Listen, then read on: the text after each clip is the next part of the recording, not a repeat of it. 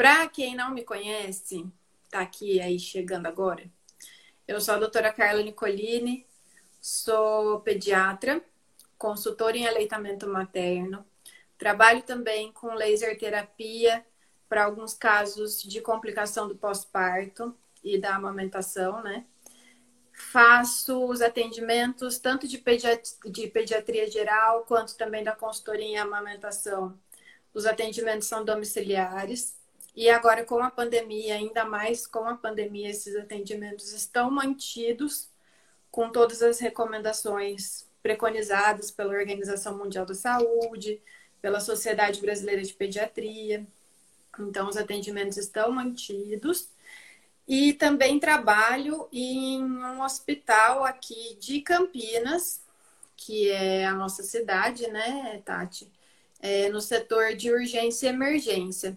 Eu tive o prazer de trabalhar com a doutora Tatiana bastante tempo também, num serviço daqui. E eu estou muito feliz que deu certo da gente fazer essa live hoje. Quero agradecer por ela ter aceitado o convite. Eu que agradeço o convite, Carlinha. E pode aí também falar para o pessoal um pouco de você. Então, boa noite. Meu nome é Tatiana, eu sou pediatra e gastropediatra. Atualmente eu trabalho em consultório e ambulatório. Eu sou médica formada pela Unicamp, fiz a graduação, a residência de pediatria e de gastroenterologia pediátrica. E hoje vamos falar sobre um assunto muito importante e que é tema de várias dúvidas, que é o refluxo e a cólica infantil. Isso, isso mesmo. Dá muita dor de cabeça para as mães aí, e nessa fase que a gente teve de divulgação da live, já apareceram muitas perguntas. Então, a Gerlande perguntando qual hospital eu trabalho no Madre Teodoro, aqui de Campinas. E então, assim, já apareceram muitas dúvidas, é uma coisa muito frequente. E, e crianças saudáveis apresentam é, essas coisas, e a maioria das vezes são situações comuns dos primeiros meses, né? Mas é claro que sempre uma consulta de rotina tem que ser mantida, um acompanhamento é, certinho com o pediatra de vocês, porque algumas coisas aí fogem da normalidade e a doutora Tatiana está aqui hoje para dar essa explicação maior para gente. É... O pessoal sempre pergunta, doutora, toda criança vai ter cólica, né? É, tem, tem esse, às vezes até parece que é um mito assim, nossa, toda criança vai ter cólica. Nem todos os bebês têm cólica, né? A temida cólica do lactente, que é o que a gente vai abordar aqui hoje, mais ou menos aí de 30 a 60%, o que a literatura diz é aí o que geralmente as crianças vão apresentar. Então, de 30 a 60% das crianças, dos bebês, eles apresentariam a cólica, a temida cólica mesmo, mas na prática, não sei até se a doutora Tatiana concorda comigo, na prática a gente vê que é bem frequente, é bem comum. Então, às vezes, eu acho até que na prática pode ser mais que isso, pode ser mais que 60%. É que o que acontece, Carlinha? Eu acho que muitas das vezes que os pais relatam cólica, que eles relatam choro, irritabilidade, desconforto, a gente também pode relacionar com a esterogestação. Então, nem uhum. tudo que é choro de bebê é cólica, nem é tudo é cólica. é doença, nem tudo é grave. Então, tem que tomar é. muito cuidado para esse excesso de medicalização, o excesso de diagnóstico. Uhum. Então, o bebê uhum. precisa ser avaliado, ele precisa passar na consulta de rotina. Então, na verdade, cada bebê tem que ser avaliado individualmente. Sim. Então, sim. É, essa questão da cólica é frequente, mas também eu vejo várias mães que o bebê também não tem, apresentam cólicas nenhumas e apresentam outras doenças. Então, por isso que sempre precisa realizar a consulta de rotina.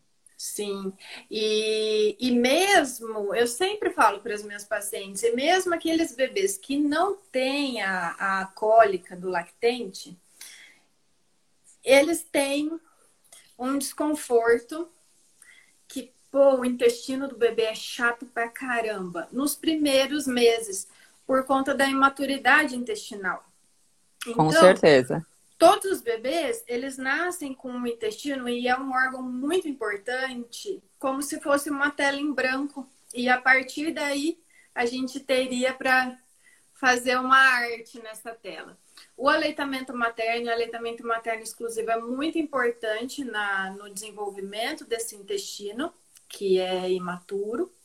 E, e é por conta disto que vem os desconfortos intestinais, tanto da imaturidade, é, não só não só da, da, flora bacteriana lá também, da, da, microbiota que vai ser formada, mas todo o sistema nervoso, tá tudo em desenvolvimento.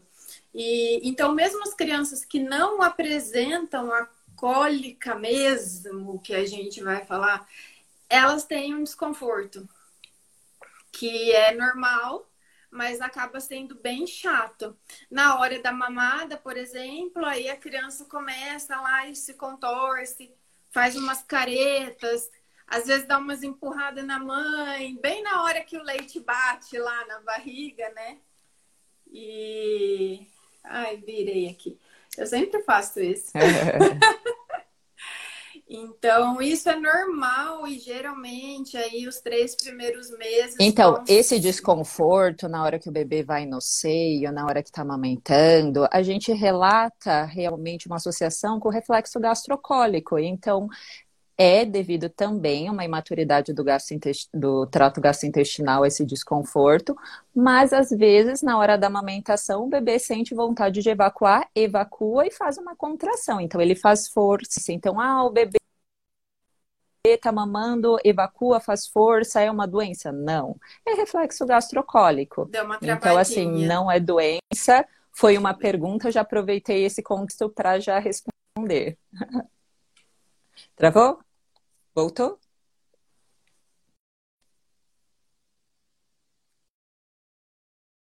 Voltou? Oi, Gabi. Aproveitar que a Carlinha travou, estamos voltando. Problema técnico. Aí agora eu tô Voltou? te vendo melhor. Pode tá me ouvindo? Agora eu tô ouvindo, ainda tô te vendo meio embaçada. Como é que voltou? Voltou. Ó, a Gerlândia falando que voltou. Fala de novo, Tati. Perfeito. Então, retomando. Quando o bebê ele está no seio, ele apresenta essa contração, ele apresenta uma evacuação logo depois da mamada, a gente relaciona com o reflexo gastrocólico, que é natural, acontece em adultos, acontece em criança. Uhum. E aí essa evacuação, geralmente, no recém-nascido, ela é mais pastosa ou líquida, às vezes as mães relacionam com alguma doença e não é uma doença, é natural do bebê, é um reflexo. Então, eu acho extremamente importante que os pais conheçam a naturalidade, para que quando o bebê apresente algo diferente do habitual, relacionem com algum distúrbio ou procure ajuda de um profissional. Mas é importante saber toda a diversidade da naturalidade, do que é realmente saudável, do que não é doença, para não realmente medicalizar de forma inadequada. Sim, e muitas das coisas dos primeiros meses e até da primeira infância é, quando a gente reconhece, a imagem da Tati está embaçada, mas acho que daqui a pouco vai melhorar, porque o, o som tá legal. Quando a gente reconhece. Deve ser problema de internet. É, quando a gente reconhece, é muito mais. É, a gente passa por esses desafios muito mais leves. E tudo a gente tem uma tendência de querer colocar um remédio. E nessa fase de, do bebezinho, principalmente do que a gente está falando agora, o menos de medicação possível é o melhor, né? Realmente, quando tem indicação, então isso que a doutora Tatiana falou é, é muito importante. Na verdade, eu iria além. Eu diria que os mil primeiros dias são extremamente importantes. Então, se a mulher ou os pais puderem se planejar na gestação, puderem realizar esses primeiros dias, desde a gestação até os dois anos de vida do bebê, em termos de alimentação, desenvolvimento, de planejamento do parto, do aleitamento materno, vai conferir ao bebê e à criança e ao adulto uma vida muito mais saudável. Então é extremamente Sim. importante essa prevenção e é extremamente importante na infância a não medicalização. Então, Sim. medicar sempre que for preciso, sempre que for doença, e não medicar quando for algo fisiológico natural. Sim. E, e, então, assim, o que, que, o que, que seria mesmo a cólica, tão temida cólica? A cólica do lactente, ela tem um sinal bastante comum, que seria um choro inconsolável, né? É um choro mesmo, e que a criança não para de jeito nenhum e demora para passar. É, mas lembrar que nem, choro, nem todo choro inconsolável é cólica, né? Então, lembrar dos outros tipos de choro que o bebê pode ter e sempre ter o acompanhamento com o seu pediatra. Antigamente, a gente falava de um, uma definição é, que chamava regra de três. É, hoje em dia não se usa mais, mas para explicar é legal também, para explicar para os pais. É, a imagem da Tati tá, tá travando de novo, né? Como é que tá? Eu vou continuando falar aqui. Travou? Ela tá Tá voltando aos pouquinhos. Isso. Tá, tá embaçada. Desculpa pelo problema operacional. Ah, é um, é um Instagram, Tati. Então, é, então assim. É, a imagem fica embaçadinha, mas o som tá vindo. E então, assim, essa regra de três, às vezes eu ainda gosto de explicar para os pais, né? Mas a gente não usa mais. Um choro inconsolável por pelo menos três horas por dia, né? Então, imagina uma criança chorando três horas sem parar na sua orelha. Você não consegue controlar. É enlouquecedor. Pelo menos por três vezes na semana por três semanas. Agora travou a imagem, hein, Tati? Travou a imagem mesmo. Eu vou continuando aqui, que aí ela vai vai voltar. É, sempre quando a imagem dela tava embaçada, o som tava legal. Agora melhorou? Melhorou. A Melhorou imagem a imagem? Fica, a imagem sempre fica embaçada, mas o som agora tá legal. Melhorou a imagem? Então, assim, essa regra de três, eu gosto de falar um choro por pelo menos três horas no dia, três dias ou mais na semana e por três semanas ou mais. Então, imagina, gente do céu, uma criança chorando desse tanto e você não conseguindo controlar. Eu imagino que eu fui mãe de bebê com cólica é enlouquecedor, né? E, e assim, é, geralmente, quando começa, é lá em torno dos 21 dias, a partir dos 21 dias, e a partir de quando começa, pode durar por três meses, em média, né? Então, quando começa, aí mais três meses. É, e é a mesma, a mesma história que a gente estava falando no começo. Por que, que acontece a cólica? Por que, que o bebê tem? Porque esse intestino é totalmente imaturo. Essa é a teoria mais aceita hoje em dia, né? Ainda tem muitas coisas que não são comprovadas, mas a teoria que a gente mais aceita é da imaturidade intestinal. Então, conforme essa flora intestinal vai sendo formada conforme o revestimento do intestino vai sendo maturado e a amamentação, ó, beleza para ajudar nisso. Conforme a, a defesa do organismo, porque também tem os anticorpos que é fazem parte dessa. Agora tá bom, aí, Tati? Nossa, agora tá ótimo. Agora foi, demorou. Então, conforme tudo isso vai se formando, conforme aquela tela, tela em branco toda vai sendo pintada, a criança vai melhorando disso, né?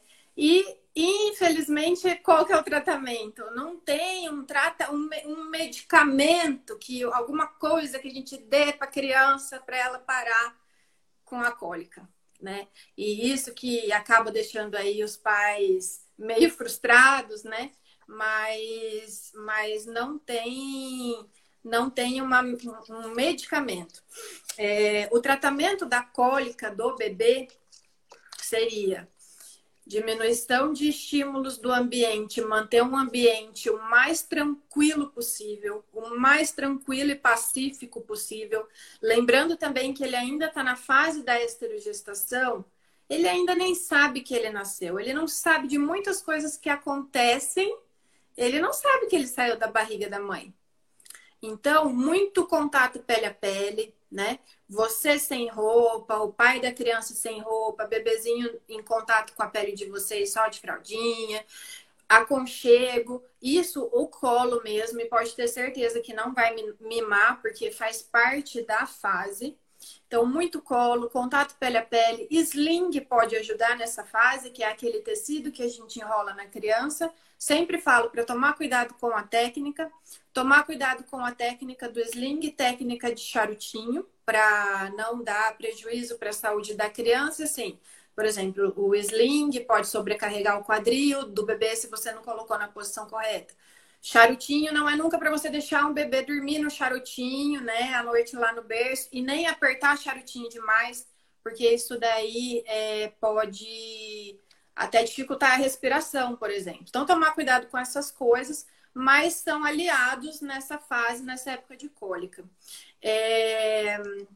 Manter o alentamento materno exclusivo, se for, ou se for uma criança que estiver usando fórmula é, a fórmula infantil, que é o leite, leite artificial, não trocar, manter, sempre conversar com o seu pediatra, né, Tati? Porque tem gente que pega e fala assim: ah, eu acho que é o leite, vou trocar.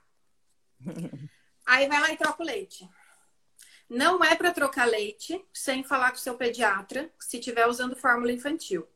É aleitamento é importante materno, entender que a cólica. Com aleitamento materno. Pode falar, Tati. Então, é importante entender que a cólica ela é uma desordem funcional. Então, não é uma doença grave, não é no, caso da cólica do lactente. Então, no caso, uhum. excluindo outras causas.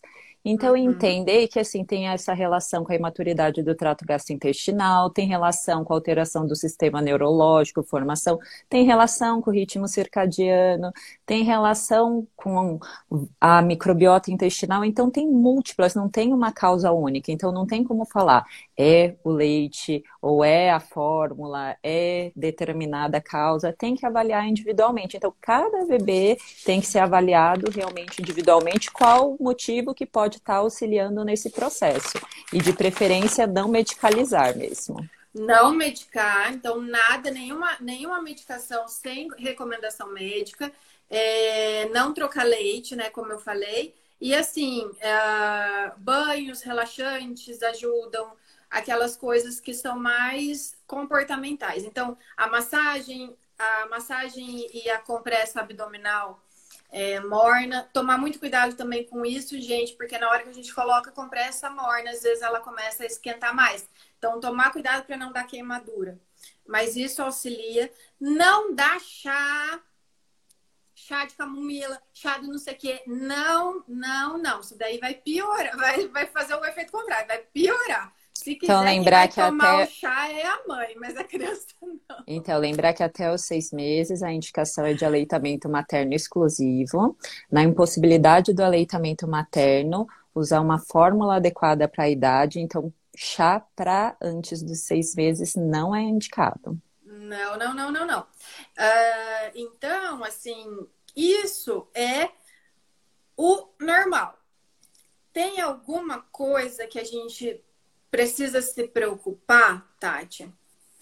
Então, quando que a gente tem que se preocupar com a cólica do lactente. Então, por exemplo, quando a cólica está associada a vômitos, quando a cólica é muito intensa, a irritabilidade é muito intensa, quando está associado a vômitos que têm um sangramento que a gente chama de hematêmese, quando está associado realmente a uma outra desordem funcional, quando o bebê começa a perder peso, quando o bebê, por exemplo, apresenta sangue nas fezes. Então, todos esses são sintomas de gravidade da cólica e precisa ser avaliado por um profissional qualificado.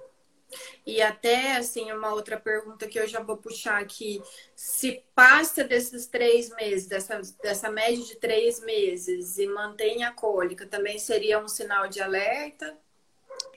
Então, normalmente, a, pelos critérios de Roma 4, a definição de cólica é que ele perdure em média até os três meses, mas tem várias literaturas que reforçam que pode demorar até os quatro, cinco meses. Uhum. Quando demora mais do que os três meses, é importante essa avaliação. O bebê até um ano de idade, o ideal é que ele fosse avaliado mês a mês, então o pediatra identificando que a cólica está atípica, que apresenta algum sintoma de gravidade, ele vai intervir, vai pesquisar outras doenças de base.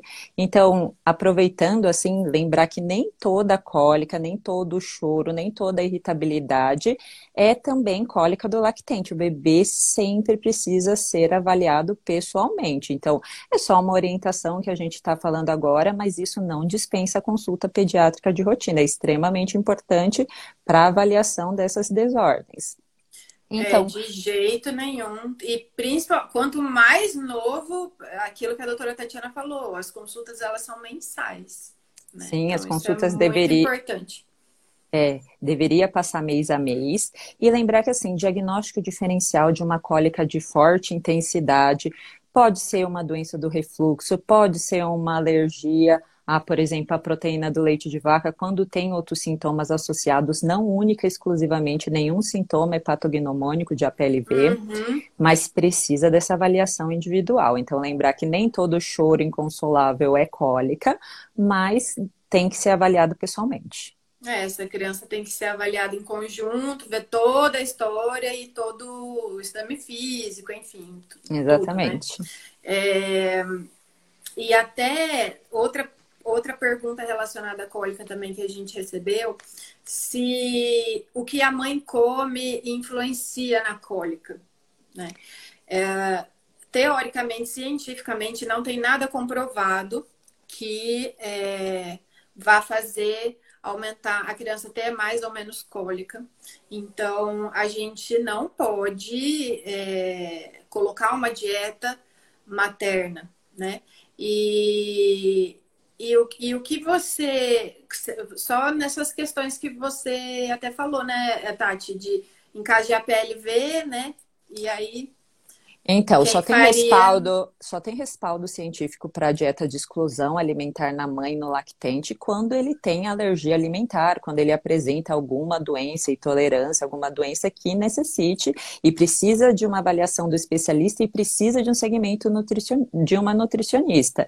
Então, essa generalização de alimento X, Y que causa cólica não tem até o momento evidência científica. Então, não é para excluir tem. o leite de vaca, não é para excluir as leguminosas. Converse com seu médico, busque outras alternativas, busque essas medidas que a gente fala comportamental, então, realmente, do ambiente, de acalmar, de massagear, de colocar a compressinha morna, de acolher de o bebê, de dar passar, colo. Né? Exatamente. De entender os sinais de gravidade, para que os pais fiquem mais tranquilos e realmente não fiquem tão preocupados. De repente, teve uma questão se deve ou não levar o bebê quando está com cólica no pronto-socorro, só avaliando o indivíduo. Só agora a cólica pode ser por N motivos, sem uma avaliação individual, só com uma questão, sem entender o histórico do paciente, não tem como a gente dizer se deve ou não ir para o pronto-socorro.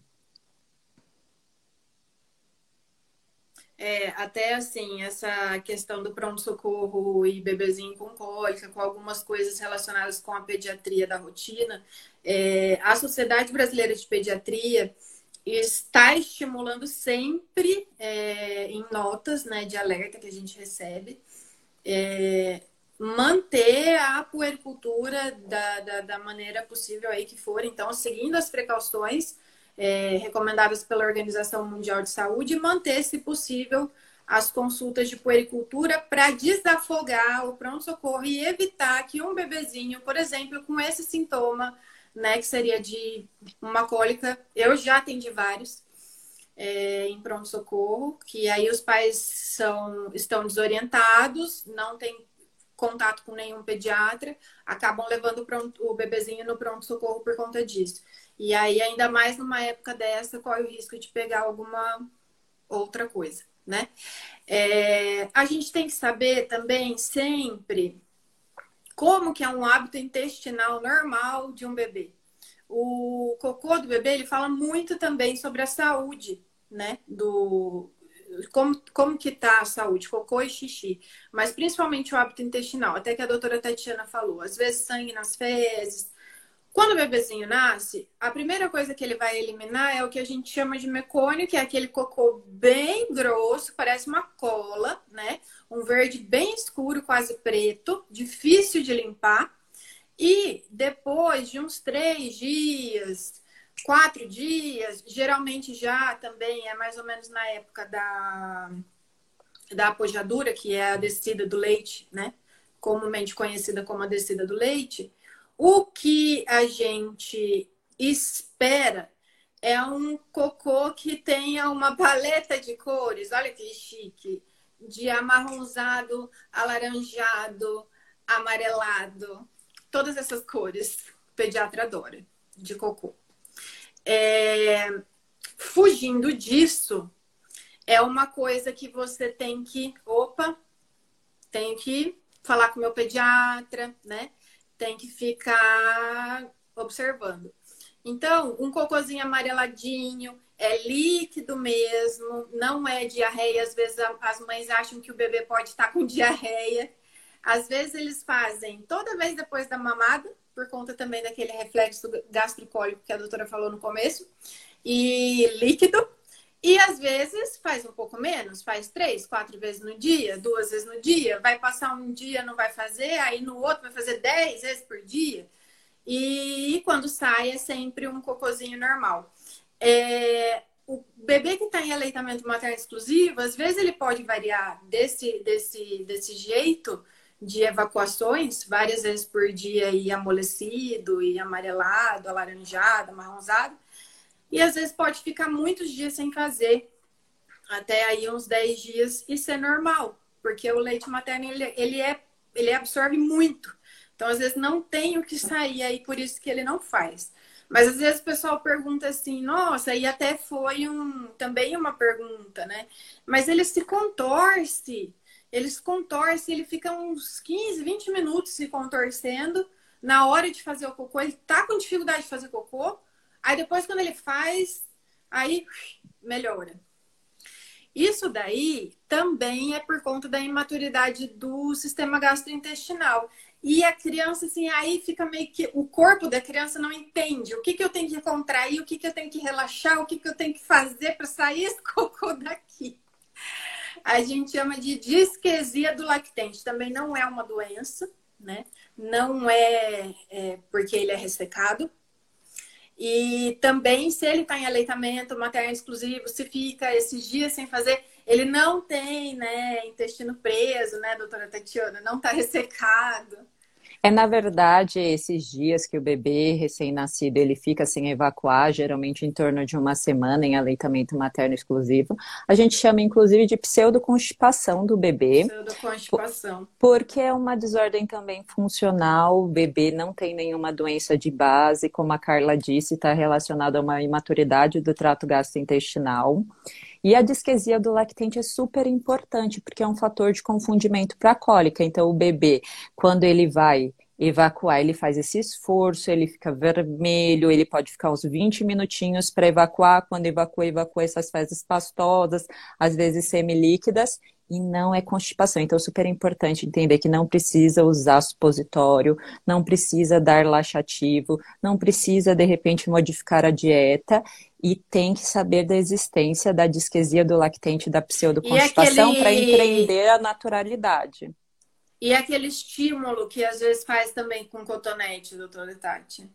Então, não é adequado esse estímulo anal para um bebê que provavelmente, se não se estiver ganhando bem peso, não tiver nenhuma doença de base, não está doente, está apresentando o hábito intestinal que é prevalente no recém-nascido. Então, entender que nenhum bebê, nem fórmula, inclusive, precisa evacuar todo dia, pode evacuar a cada dois dias, pode evacuar a cada três dias e não ser constipado. E existem crianças, agora eu não estou falando de bebê, que evacuam todo dia, mas fezes realmente que entopem o vaso, fezes com calibre muito grosso, fezes com sangue, com fissura e são constipadas. Então, não é porque evacua a cada dois, três dias que é patognomônico também de constipação intestinal. Tem que ser avaliado pelo pediatra e pode ser realmente o hábito intestinal do bebê. Então, toda, toda vez a gente sempre fala que precisa ser avaliado individualmente.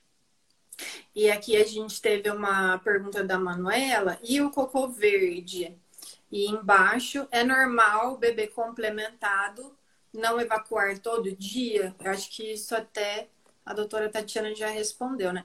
O cocô verde também está na paleta de cores que a gente é, tolera, mas assim, eu até com relação ao aleitamento materno e também a pediatria geral, eu fico de olho quando começa a aparecer muitas fezes verdeadas, porque às vezes pode ter alguma coisa a mais aí, né?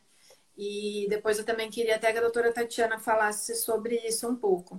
Uh, fezes esverdeadas com muita espuma.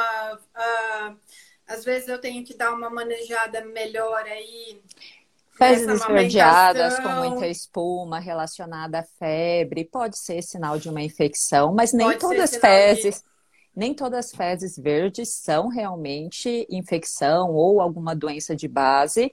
E é super interessante essa questão da coloração das fezes, porque às vezes os pais não sabem, ou às vezes não tem tempo o pediatra de orientar, que na própria caderneta do bebê tem uma paleta. É. Que é, é realmente o do alerta das fezes hipocólica, das fezes vermelhas, das vermelhas. fezes escuras, que são sinais de alerta que algo deve ser investigado. Então é importante, inclusive, se os pais tiverem essa cardeneta do bebê, que eles leiam, que eles vejam aquela paleta de cores, então o amarelo, o amarrom, o amarronzado, o esverdeado, que pode ser normal, e aquela coloração branca, vermelha, preta, que deve conversar com o pediatra, que deve ser investigado.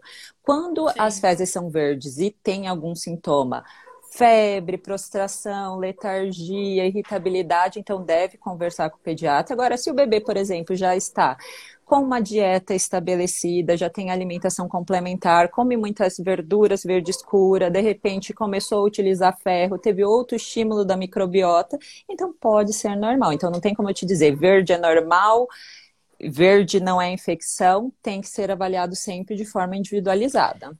E até também vacina, né? Vacina pode ser um estímulo. Também. Às vezes muda também. É, e o cocô bem líquido depois dos três meses, sendo no bebê que só mama peito. É normal? É normal. É normal ainda. A, a gente até tinha falado um pouco antes isso. É normal. As fezes do bebê em aleitamento materno, então até começar lá a introdução alimentar, elas vão ser líquidas, não é diarreia. Então é normal, é a da ediclésia.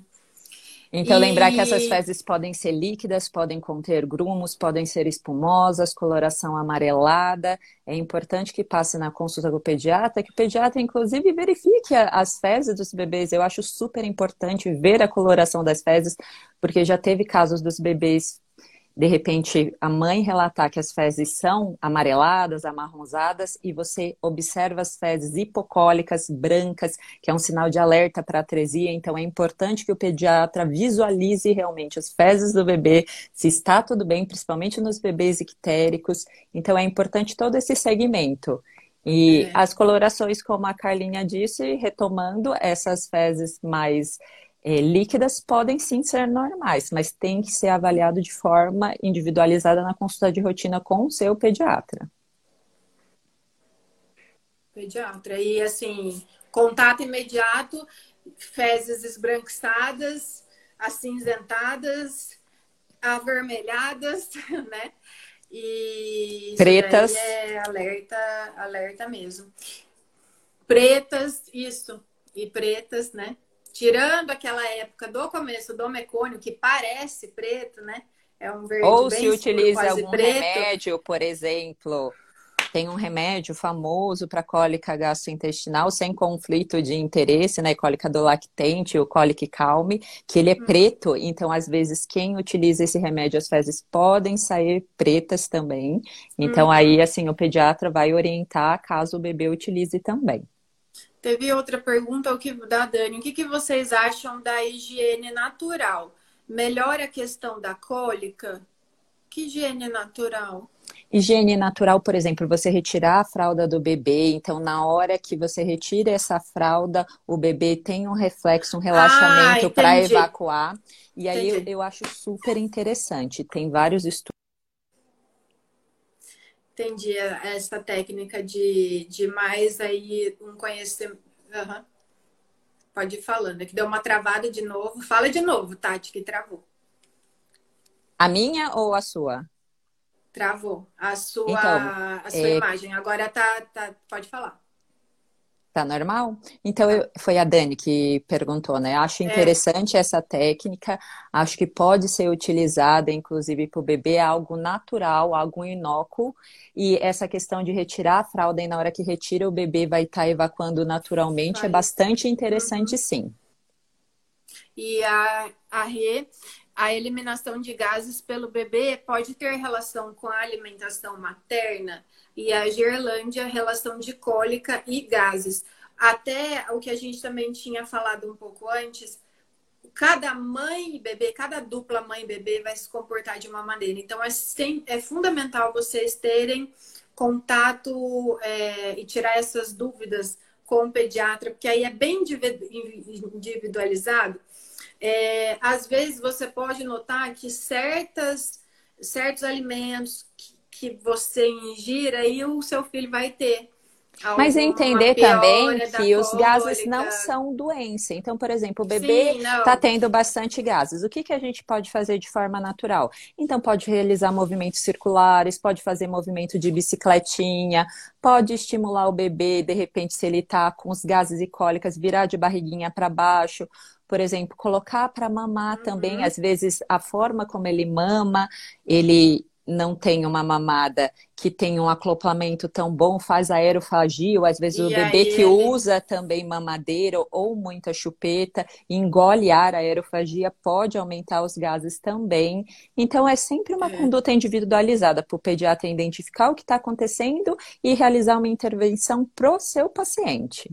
E ver tudo, e assim, é, cientificamente mesmo, nenhum alimento aí teria relação, mas às vezes a pessoa até acaba notando, né? Mas aí cada um é cada um. É, só correndo um pouquinho aqui, Tati, porque senão a gente não consegue falar com- sobre as regurgitações, entrar um pouco já nesse assunto. Se vocês tiverem mais pergunta, pode ir colocando, tá? E até se a gente não conseguir responder aqui, a gente responde depois. Eu e a doutora Tatiana, a gente fica aí disponível para responder, tá? Lembrando também que eu vou deixar salvo no YouTube essa live para quem não conseguiu e depois as amigas que não conseguiram. Vocês fiquem tranquilos. É, e a regurgitação também é uma coisa muito comum nos primeiros três meses em bebês saudáveis. É, a maioria dos bebês tem também a regurgitação, que é aquela saída de leite, ou na hora que está mamando, ou logo depois, ou um pouquinho de tempo depois. É, sai aquele pouquinho de leite, que é a golfada. É, se, é se é durante a mamada ou logo depois, não tem cheiro, vai ter o cheiro do leite normal. E se é um pouco depois, aí tem aquele cheiro azedinho e às vezes sai aquelas pontinhas brancas que parecem uns queijinhos, né? Isso daí é o que a gente chama de regurgitação. Diferente do vômito, que aí é em maior quantidade, sai em jato, a criança fica irritada, né? Vômito igual a regurgitação, então, é essa golfada.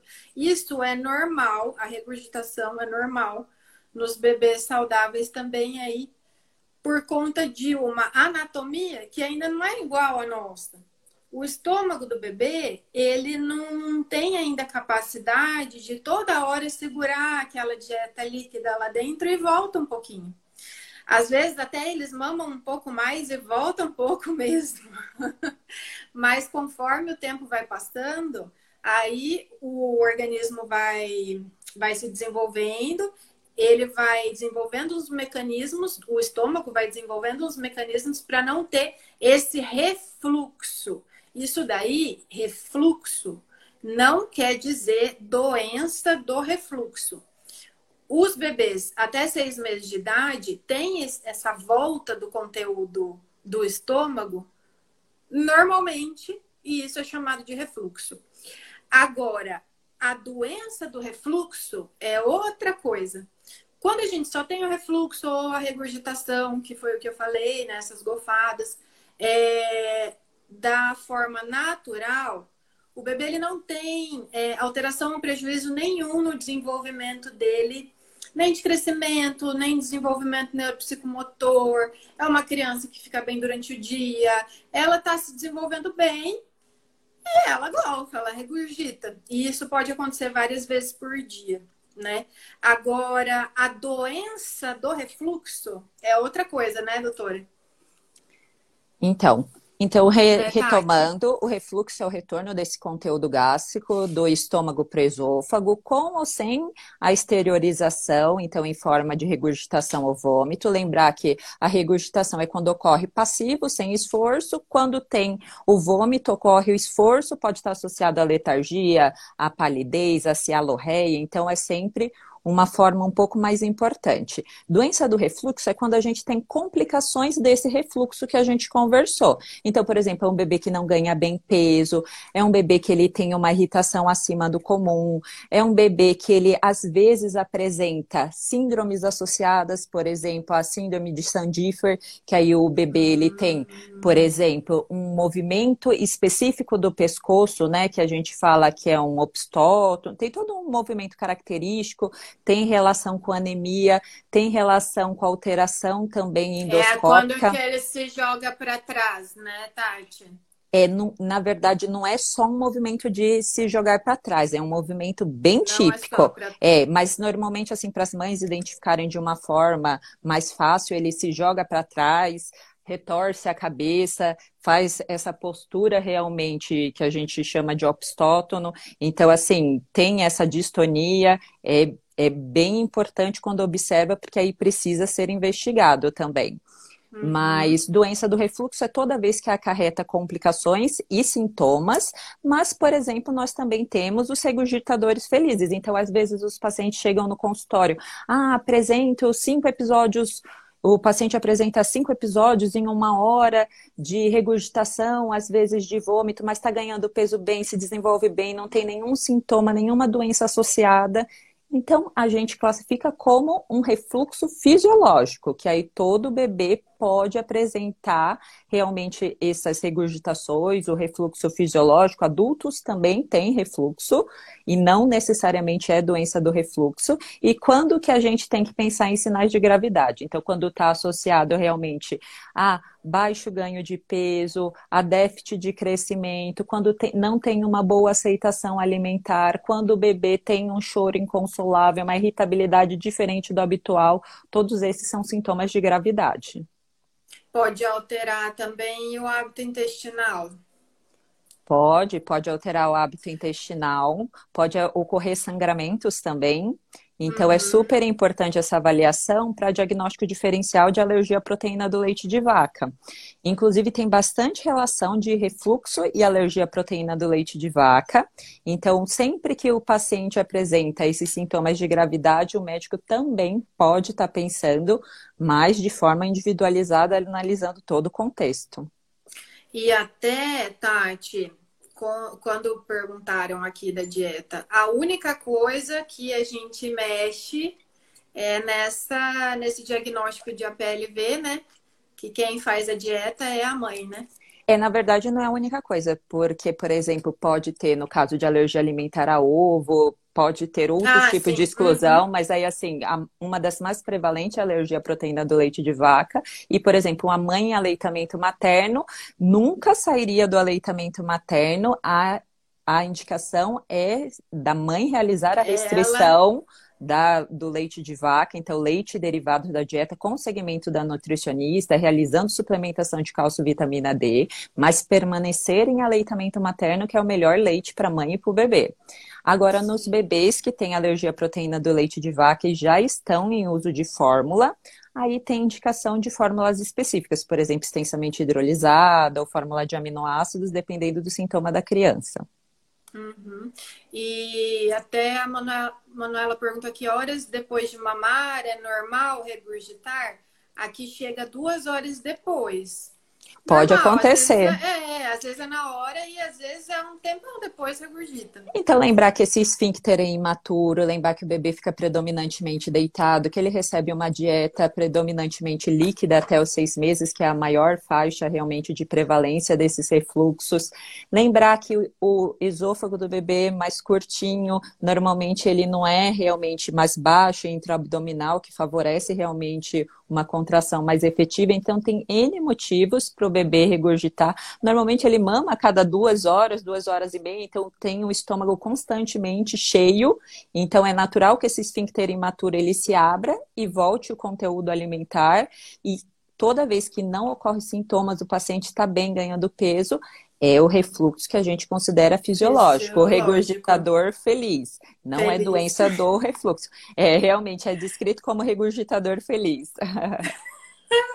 Você é mesma, a Carla Nossa. me contou que ela teve uma bebê que foi uma regurgitadora feliz. Ai, a Elisa ela teve cólica, eu ficava enlouquecida e ela era a tal da regurgitadora feliz. Meu, o tanque ficava cheio de roupa. Tinha hora que a menina não tinha roupa, de tudo que, né? Vomitava, vomitava, vomitava. Vomitava assim, regurgitava, né?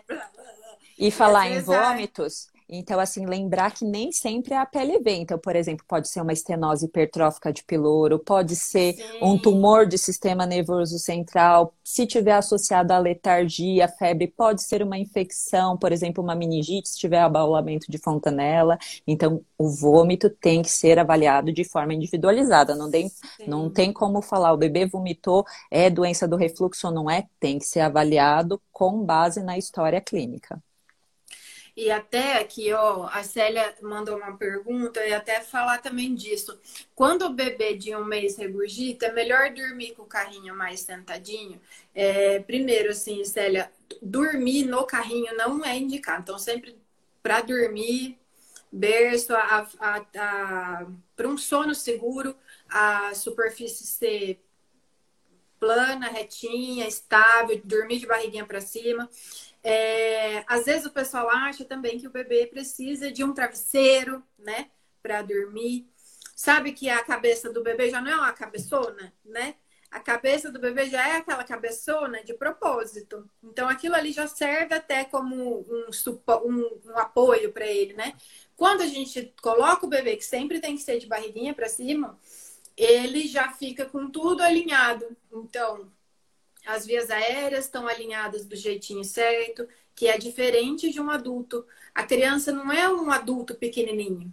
Ela é tem que... uma anatomia diferente da nossa. É, lembrar que é um fator de confundimento que o, a doença do refluxo gastroesofágico no lactente é diferente da doença do refluxo na criança, que é diferente da doença do refluxo do, do adulto. É... Então, essa correlação do travesseiro, da postura, é para adolescentes e para adultos. Para criança, tem que deitar de barriguinha para cima. Já existiu essa recomendação de elevação do decúbito. Nesse momento, não tem recomendação para elevação do decúbito. O que a gente realmente orienta, então, se o bebê tem por exemplo, muitos episódios de regurgitação, de refluxo, essa verticalização após as mamadas, se o bebê apresenta aerofagia, colocar ele para rotar, mas lembrar que não é obrigatório que o bebê não precisa rotar toda a mamada, se o bebê está no seio, dormiu tranquilo, está descansado, dormindo, não precisa acordar o bebê para colocar ele para rotar. Então, nós fazemos avaliações de forma individualizada e em alguns contextos a gente pede para ficar uns 20 minutinhos, um pouquinho mais verticalizados, deixar a roupinha um pouquinho mais larga, não fazer compressão abdominal. Então, tem toda a orientação para os pacientes com doença do refluxo e com medidas posturais, mas dormir sempre de barriguinha para cima. Sim, e até é o que a Sociedade Brasileira de Pediatria é, recomenda na hora de colocar para rotar, esperar mesmo esses, esses 20 minutos. E aí, depois disso, deita de barriga para cima e não sem travesseiro, sem, sem nada. Para dormir. Então, assim, não confundir que é para ficar de barriga para cima somente. Então, tem é. ou deve estimular o bebê, colocar de barriga para baixo ajuda na cólica gastrointestinal, estimula a motricidade. Então, tem outros outras formas de estimular o bebê. Então, dormir barriga para cima durante o dia, conforme o pediatra orientar o estímulo do seu filho. Sim. A Célia também. Ah, aqui a Manuela, acho que você já respondeu, né? Obrigatório colocar bebê para rotar? Você respondeu, né? No, no quando você estava falando? Não, mas os bebês que Não. apresentam bastante aerofagia, que tem bastante é regurgitação, é, é, que colocar para rotar é um termo que ficou realmente no nosso cotidiano, mas verticalizar o bebê, necessariamente não uhum. precisa colocar para rotar. Não precisa ficar em pé só não. você já dá um negocinho assim na cabeça, sabe? Já, já, já dá uma desniveladinha aqui, uhum. cabeça um pouquinho mais pra cima. É isso daí já. Sim. E a Célia, mas o bebê de um mês que mama espera quanto tempo antes para ir pro be para ir para o berço. Então, Célia, aí já também entra na fase que esse bebê tá, né? É, se for aí, então, por questão da, da, da, da de, de de arrotar ou não, seria esse tempo. Mas, às vezes, você vai colocar o bebezinho lá para dormir no berço, de barriga para cima, e ele não vai querer. Porque ele está na fase da estrogestação, que é como se fosse o quarto trimestre da gestação. Ele só vai entender e só vai perder alguns reflexos a partir do quarto mês de vida. Então é difícil você colocar um bebezinho para dormir na hora que você quer no berço. Então, às vezes, essas outras complicações é aquilo que a gente estava até falando no começo da live, né, Tati? É relacionado também com a fase que o bebê tá. Sim. Ele, às vezes, mamou bem, tal, arrotou ou não, enfim. Vai colocar no berço, o bebê não fica no berço. Não fica, porque o bebê de um mês, putz, é muito difícil o bebê de um mês ficar num berço assim tão fácil. Algumas outras coisas que podem te ajudar, né? Contato pele a pele, fazer o sling, que é usar aquele tecido, charutinho, passar mais devagar para o berço, esperar um pouco mais com ele no colo, para ele entrar num sono mais profundo, para depois passar para o berço, usar aqueles ninhos que são os redutores de berço. Um dia eu tenho que fazer uma live falando de gestação aqui. É uma Porque... boa sugestão. É, tem que falar de esterogestação, porque é bem complexo e as mães ficam doidas e muitas coisas aí não tem nada, não tem nem não tem a ver com desconforto nem intestinal, tem a ver com a esterogestação que o coitado do bebê ainda se assusta quando vai para o berço, ele não sabe Mas nem o que, acho, é aquilo. É, eu acho que assim, a questão é o acolhimento que a gente fornece para os pais também, porque ninguém tem obrigação de saber sobre a esterogestação, então, na não. verdade, cabe ao profissional de saúde orientar os seus pacientes explicar. e explicar, e fornecendo as informações, os pais vão com certeza ficar mais, vão ficar mais tranquilos, vão ficar mais seguros, vão entender melhor o que o filho está passando. Então é super importante esse contato com o seu pediatra. Então, conversar, e no caso, para a gente também que vai cair, caso encerre, a gente volta só para terminar em relação ao tratamento. Vamos falar do é, tratamento, é, fala, então? Fala do tratamento, Tati, porque eu quero terminar em uma hora. Eu vou fazer uma live de gestação, tá bom? Olha lá, bebê é. menos de três meses tem mãe, bebê menos de três meses não tem mãe. É... Então, perfeito. Só para finalizar, então, a respeito então, do finaliza, tratamento. Fala do tratamento, que aí vai dar ok. A gente cons conseguiu responder as questões que foram mandadas. E eu coloco no YouTube. E Perfeito. faço uma live de esterogestação. E qualquer coisa ainda, muito obrigada por todo mundo que estava aqui. Obrigada, Tati, Fala, fala, fala, fala.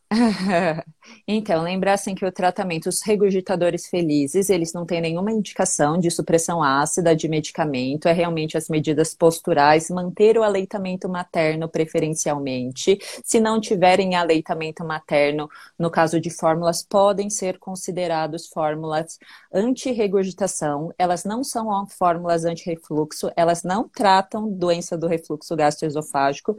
Então, isso para os regurgitadores felizes.